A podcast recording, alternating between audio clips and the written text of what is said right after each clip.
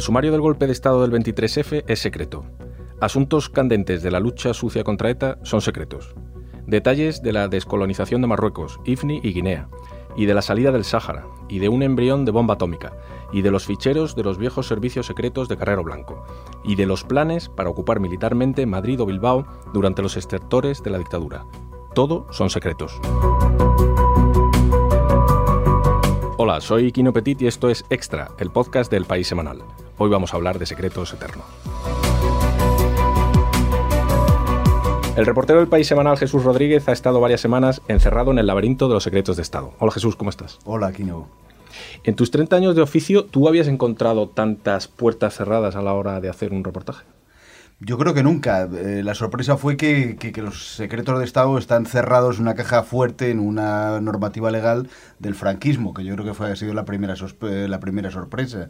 Es una, una norma legal del año 68 que hace imposible que sepamos lo, eh, gran parte del, del territorio eh, Mm, anterior a, la muerte de Franco, con lo cual es muy difícil meterse en ese territorio. Y lo que has podido concluir, entre otras muchas cosas interesantes, es que nadie dispone en España del mapa completo de los secretos de Estado. No, yo creo que tiene mucho que ver por el cambio de régimen de la, de la dictadura a la democracia y que luego no hay un registro, no hay un órgano, no hay realmente dentro de la administración una institución que regule, que, que contabilice, que ponga las normas, eh, que sepa exactamente lo que hay. Eh, hay mucho previo a la ley del 68 y luego a partir del, del 68 pues no está especialmente regulado eh, todos los secretos de la administración, lo, lo cual deja zonas de, de penumbra en los que es muy difícil entrar. Podríamos decir que prácticamente todo es secreto en España. Yo creo que sí, hay unas normas muy, muy genéricas de clasificación, con lo cual, por ejemplo, bajo el paraguas de la seguridad nacional, pues cabe cualquier cosa, desde el terrorismo hasta el uso de fondos reservados, hasta las relaciones con otros países, las operaciones militares, el crimen organizado, con lo cual eh, el gobierno puede decidir que es secreto cualquier cosa y luego es casi imposible eh, desclasificarlo. Como decías, esa ley de 1968 que mm, en realidad nunca ha prosperado una reforma de dicha ley, ¿no? No, eh, no se maquilló tibiamente el año 78, dos meses anterior antes de la, de la Constitución, con lo cual sigue siendo una ley preconstitucional, pero se maquilló mínimamente quitando eh, eh, temas, eh, especificaciones en cuanto a la las leyes del movimiento tal, pero, pero no es una ley en cualquier, es una ley básicamente franquista. Y es un cerrojo, como te dice una de tus fuentes en el reportaje. Absolutamente, porque en todos los países desarrollados, en todos los países de nuestro, de nuestro entorno, la legislación sobre secretos oficiales hace que un, automáticamente un secreto, cuando ha pasado un plazo fijado, que puede ser 25, a los que se puede añadir algunos plazos transitorios de 10 años, pero eh, llega un momento en que ese secreto se abre. En España no pasa así. En España esos secretos eh, son secretos siempre, porque no hay ningún gobierno que desclasifique lo que ha hecho el gobierno anterior y desde luego lo que se hizo en tiempos de Franco o, la transición o los comienzos de la democracia. A pesar de lo cual, tú hablas también en tu reportaje de los llamados papeles de Robles, por los que Margarita Robles se ha empeñado en desclasificar decenas de miles de legajos militares anteriores a, 1968. Pero esos papeles están en gran parte sin inventariar, identificar, ordenar eh, y digitalizar. Y, digitalizar, sí. Bueno, eh, eh, la, historia es larga porque ya lo intentó Carme Chacón cuando era ministra de, Defensa. al final se lo pararon incluso su mismo partido porque no, no veían nada claro lo de abrir los archivos.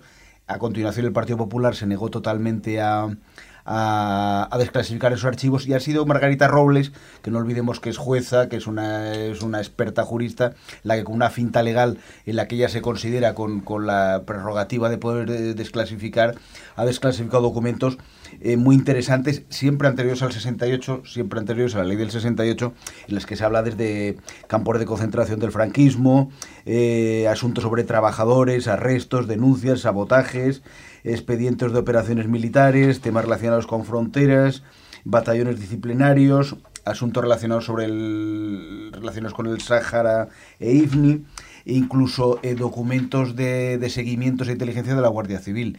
Todo eso, teóricamente, se podrá ver El problema, según me comentabas antes, está sin ordenar, clasificar, inventariar y sobre todo digitalizar, con lo cual pasarán años hasta que podamos acceder a esa documentación. todo el mundo!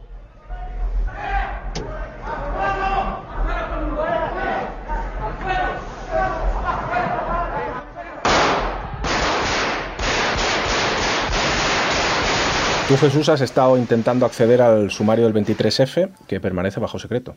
Claro, la sorpresa fue, eh, hablando con, investigadores, con, historiadores, que el, sumario del 23 de febrero no era público y para muchos eh, era, una, eh, era un misterio donde se encontraba.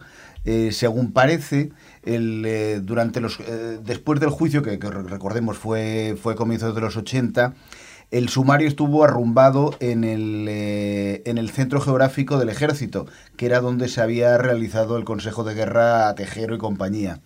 Y de ahí pasó al Tribunal Supremo porque fue la última, la última sentencia sobre, sobre el caso.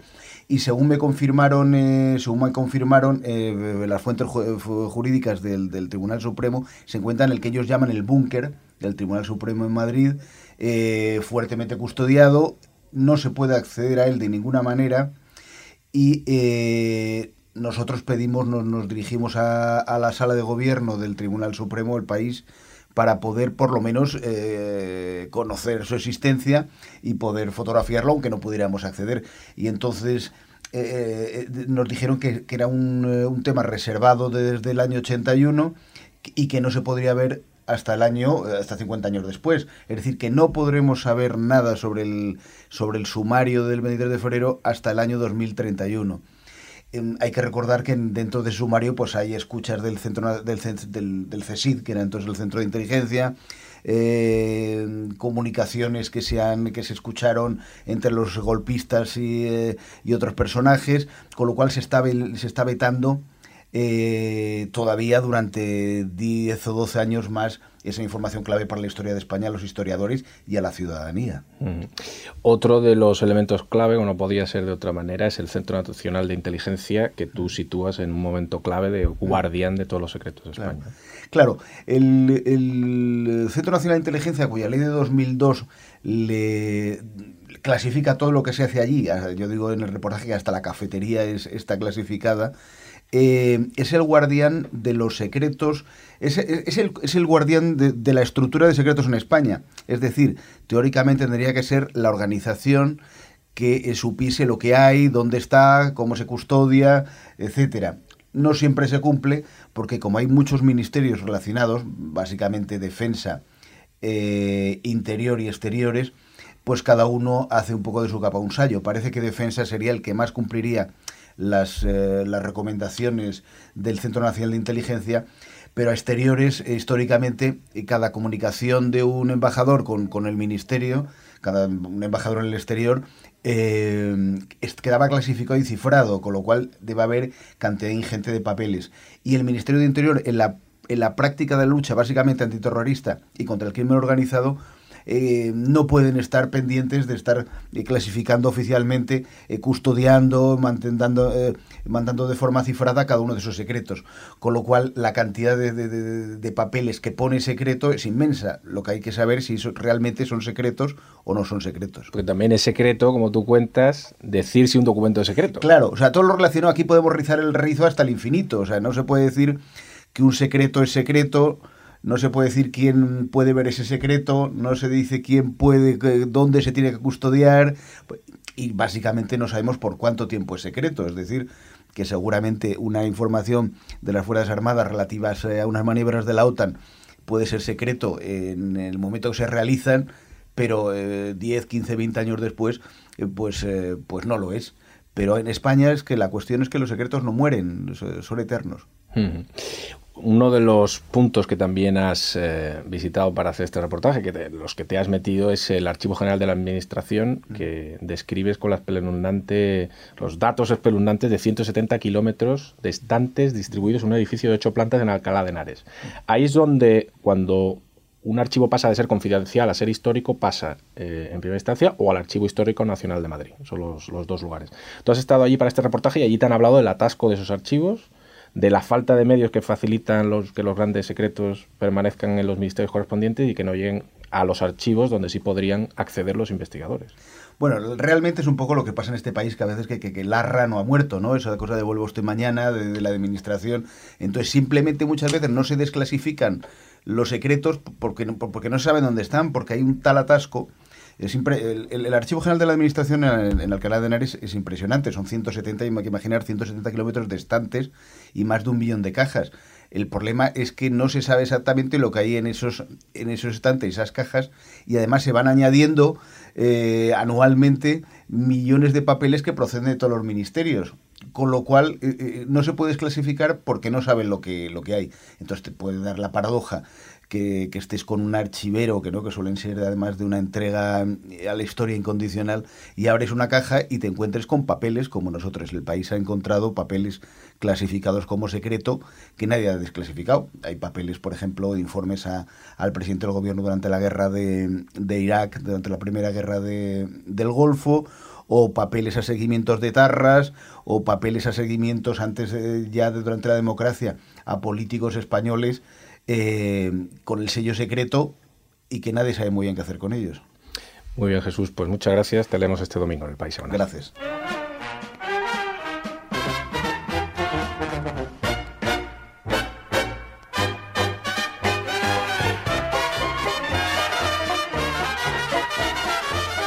Los años 20 del siglo pasado fueron un momento crucial en la lucha por la libertad de Europa y a la vez su mayor derrota. Se alzan como un tiempo de grandes esperanzas y grandes juergas, la época en la que la humanidad creía haber aprendido la lección de la destrucción total de la Primera Guerra Mundial y avanzaba hacia el futuro de la mano de la tecnología, confiando en que la sociedad sería capaz de dejar atrás la violencia. Nunca los sueños fueron tan grandes y las utopías fueron tan peligrosas como en aquella época en la que nacieron los grandes totalitarismos en medio de un optimismo irrefrenable. Este es el arranque de la formidable aproximación que ha hecho el periodista Guillermo Altares al espíritu de los años 20 del siglo pasado, ahora que inauguramos unos nuevos años 20. Hola Guillermo, ¿cómo estás? Hola, ¿qué tal? Una de las conclusiones de tu texto, que podremos leer este domingo en el País Semanal, es que arrancamos unos nuevos años 20 con la misma mezcla de esperanza, pero a la vez de temor y desconcierto tecnológico que hace un siglo. Sí, cuando me, encargasteis ese texto en el País Semanal, lo primero que piensas es, no, no, no se parecen. Y, según vas mirando, te das cuenta que se parecen muchísimas cosas, ¿no? Y una de ellas es, em, los años 20, no, em, o sea, los años 20 acaban con una crisis, pero empiezan con una guerra, y digamos, nuestros años 20 acaban con las cenizas de una crisis de la que todavía estamos saliendo, ¿no? Y, y es una cierta esperanza hacia el, un futuro necesariamente mejor, que fue lo que marcó los años 20, y a la vez un temor hacia muchas cosas. Yo creo que, que, ellos tenían, sin saberlo, en el horizonte la Segunda Guerra Mundial. Nosotros tenemos, sabiéndolo, el cambio climático. Y luego se parece mucho también en la revolución tecnológica, ¿no? que empieza antes, los móviles llegan bastante antes de los años 20, pero yo creo que nos enfrentamos a una revolución tecnológica, el reconocimiento facial, el 5G, las, los coches que conducen solos, que yo creo que lo vamos a vivir en esta década de, de los 20 a los 30. Luego andaremos en esa... esas premoniciones muy, muy interesantes que se pueden hacer con paralelismos, pero también hay premoniciones en el Crack Up de Scott Fitzgerald, a quien tú revisitas para, para esta aproximación que has hecho. Eh, la fiesta no podía durar eternamente. Claro, a mí, a mí es un escritor que, que, me encanta, que he leído muchísimo, yo creo que he leído casi todo que hay, y, y, y es un escritor que nos habla de ahora, ¿no? Eh, la fiesta de Scott Fitzgerald se acaba en 1929 pero ese cierto pesimismo ya se ve en El Gran Gatsby, que es una novela, su novela más importante y creo que la novela más significativa de los años 20, que es una novela que se escribe, eh, creo que se publica en 1925, ¿no? Con ese final famosísimo, yo creo que esto no es un spoiler de, de Gran Gatsby, de avanzamos hacia el futuro como botes contra la corriente, ¿no? Que hay algo que te empuja hacia el pasado, ¿no? Yo creo que eso es un temor que en cierta medida ahora mismo tenemos todos, ¿no? De, eh, sí, nos, nos gusta mucho el futuro y avanzamos, pero a la vez algo nos empuja hacia el pasado. Tenemos simplemente esas referencias a Estados Unidos para recordar estos años, aquellas fiestas sin fin de, del Gran Gatsby, los años de la prohibición en los que el alcohol paradójicamente corría raudales. Tú mencionas en tu texto la anécdota recogida por Bill Bryson según la cual el alcalde de Berlín preguntó al de Nueva York durante una visita que cuándo iba a empezar la prohibición. Sí, ese es un libro maravilloso de Val Bryson que se llama 1927, creo que es el, el, año del siglo o algo así. Es, es interesantísimo porque cuenta, claro, nosotros eh, tenemos idealizados los años 20, ¿cómo nos vamos a tener? ¿no? Pero también fueron los años de Al Capone y los años que la mafia, gracias a la prohibición, alcanzó una preeminencia política y social que antes no, no tenía, ¿no? Fueron los, los emigrantes llegaron en masa hasta los años 20 y, en, y, entonces con la prohibición, Chicago, Nueva York eran ciudades eh, extremadamente violentas y a la vez debían ser extremadamente divertidas y, eh, e interesantes, ¿no? Y efectivamente había muchísimo, muchísimo alcohol. Esa anécdota es maravillosa que dice, oiga, esto, ¿cuándo prohíben el alcohol en esta ciudad cuando llevaban como cinco años de, de prohibición?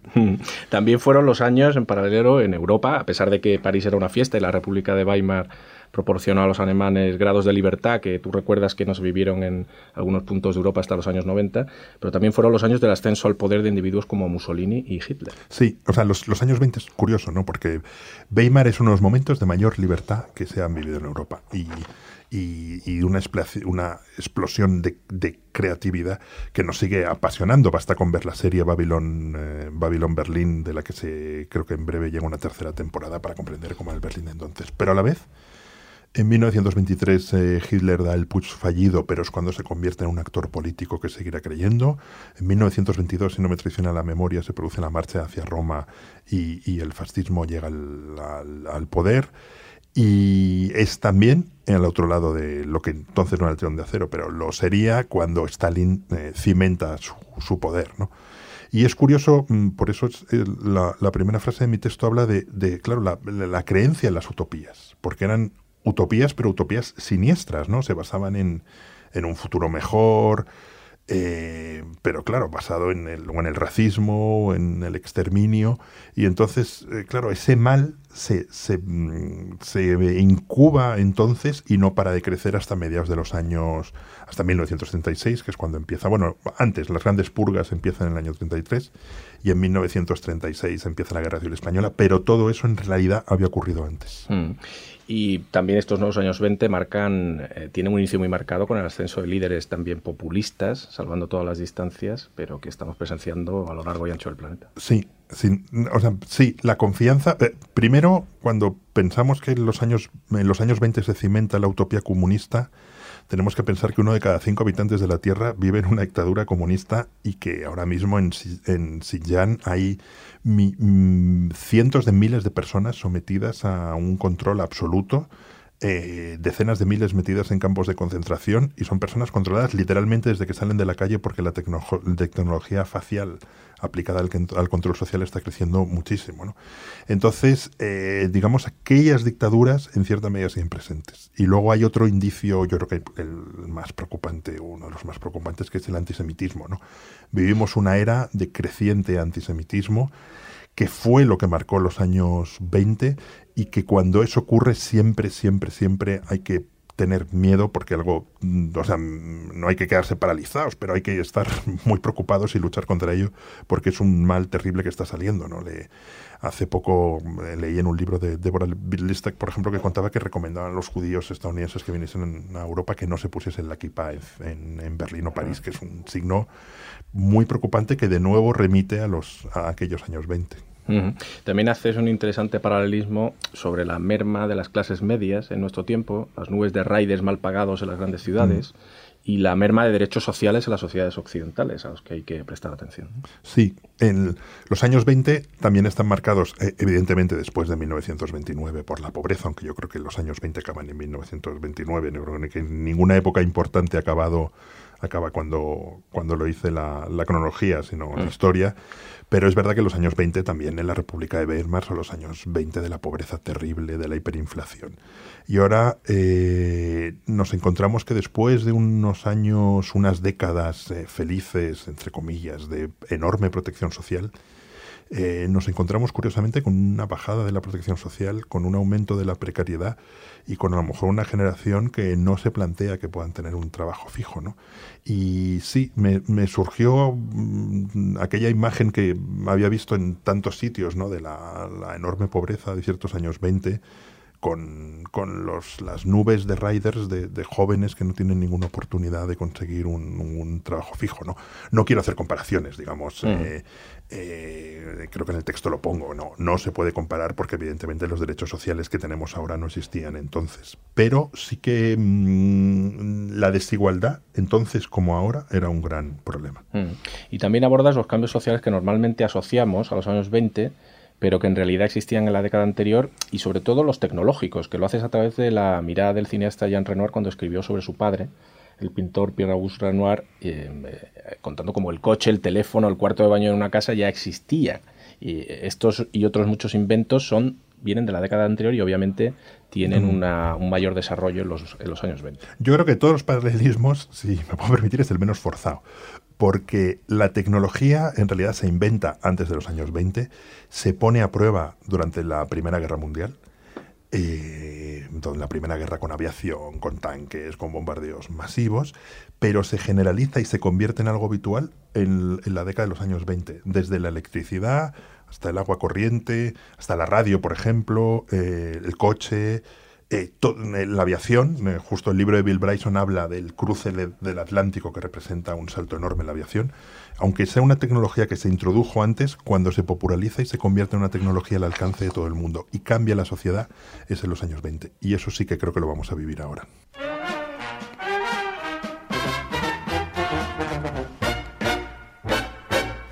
Esta es la banda sonora de la película El Gran Gatsby de Jack Clayton. Em, imagino que tú eres más partidario, Guillermo, de esa versión que la del Gatsby de Baz Luhrmann. Sí, no, no me pareció mal el Gatsby de Baz Luhrmann, pero sí, eh, la, de Jack Clayton me encantó, que es, la de Robert, la de Robert, Redford, ¿no? sí. Pero sobre todo soy muy partidario de la novela. Creo que tengo en mi casa como seis o siete versiones diferentes. Cada vez que encuentro un Gran Gatsby que no tengo, me lo compro. Y es una novela que se lee bastante, es bastante corta, se lee casi de un tiro y cada vez que la lees encuentras cosas nuevas, eh, matices nuevos y encuentras a la vez el optimismo y el pesimismo de, aquella época. ¿no? ¿Cuántas veces has soñado ser, haber sido un Nick Carraway recibiendo la invitación de, Gatsby para ir a De Gatsby para aquellas fiestas maravillosas en las que ves, en las que ves a lo lejos las, las, luces muchas veces, la verdad.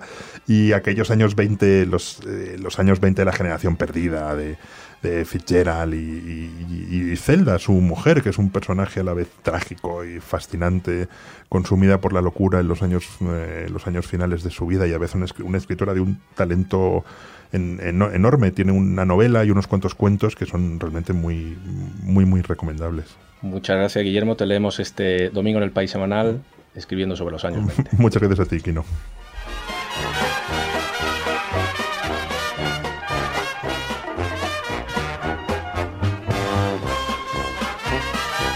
Y además de viajar con Guillermo Altares al espíritu de los años 20 de hace un siglo, en el país semanal de este domingo apostamos por 20 cosas de las que vas a hablar en 2020. También tenemos una cita con la cantante Dua Lipa en Albornoz, entrevistamos a Antonio Scurati, autor de la magna biografía novelada de Mussolini, y viajamos a un Haití menos conocido. Este domingo en tu kiosco y como siempre en la web.